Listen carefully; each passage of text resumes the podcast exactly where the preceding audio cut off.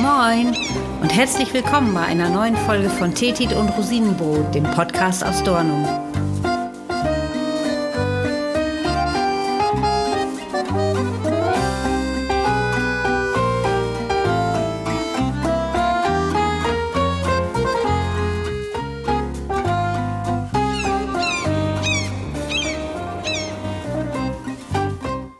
Ih, pfui, was ist das denn? Das ist ja eklig. Das hören wir oft, wenn Gäste das erste Mal ins Watt gehen.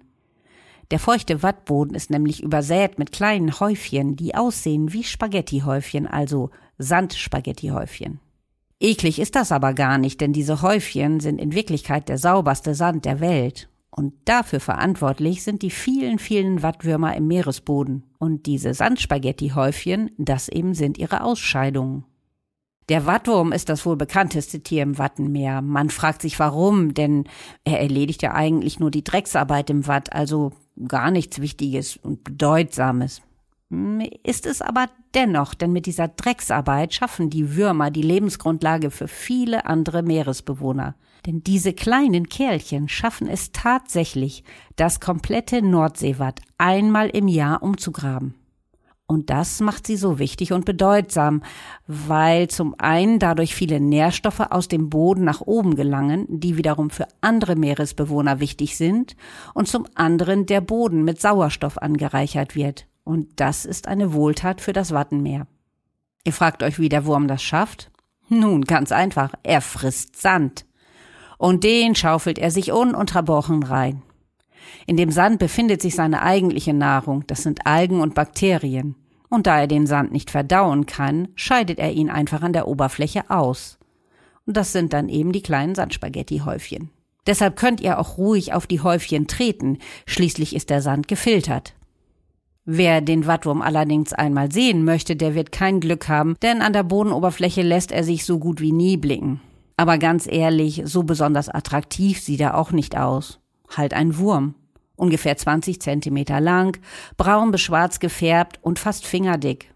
Das Unverwechselbare ist sein ausstülpbarer Rüssel, mit dem er den Sand aufsaugt. Seine Behausung hat er übrigens direkt unter den Spaghettihäufchen, so circa in 20 Zentimeter Tiefe. Da wohnt er in einer U-förmigen Röhre. Und zwar liegt er unten in dem waagerechten Bereich und seinen Kopf hat er vorne an dem einen Ende des senkrechten Gangs positioniert, wo er mit dem Rüssel den Sand aufnimmt. Und da er immer an der gleichen Stelle frisst, rutscht der Sand ständig nach, so dass an der Oberfläche ein sichtbarer Trichter entsteht. Achtet mal darauf, wenn ihr im Watt seid, denn in der Nähe der Häufchen ist immer auch ein kleines Loch zu sehen, und das eben ist der Fresstrichter. Ja, dann dauert es so ungefähr 45 Minuten, dann hat der Wattwurm so viel Sand gefressen, dass sein Darm voll ist und dann muss er mal. Deshalb legt er jetzt den Rückwärtsgang ein. Und mit dem Schwanz voran kriecht er das Ausscheiderohr seiner U-Behausung hoch, also die andere gegenüberliegende senkrechte Röhre, und drückt kurz unter der Oberfläche angekommen blitzschnell den Sand nach oben ab. Und dabei entstehen die für das Watt so typischen kleinen Spaghetti-Häufchen. So, und für die Zahlenfreaks noch ein bisschen Futter. Es sind ganze 25 Kilogramm Sand, die ein Wattwurm im Jahr frisst. Und im Watt der Nordsee leben durchschnittlich 40 bis 50 dieser Exemplare pro Quadratmeter.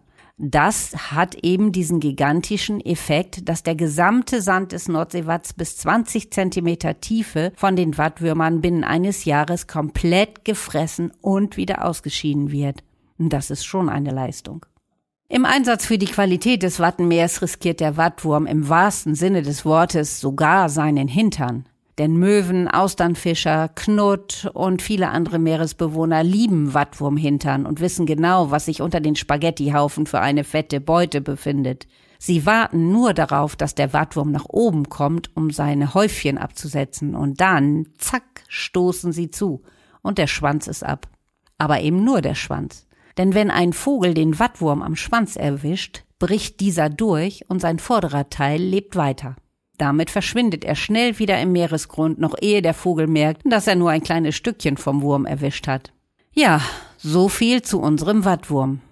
Und wenn ihr mehr über unser Weltnaturerbe Wattenmeer erfahren möchtet, dann schaut auf unserer Internetseite dornum.de vorbei oder bestellt euch unser Urlaubsmagazin Freilenzen mit vielen Infos, Reportagen und Interviews aus Dornum und eben auch vom Wattenmeer. Jo, und ich freue mich, wenn ihr bei meiner nächsten Titit und Rosinenbrot wieder dabei seid.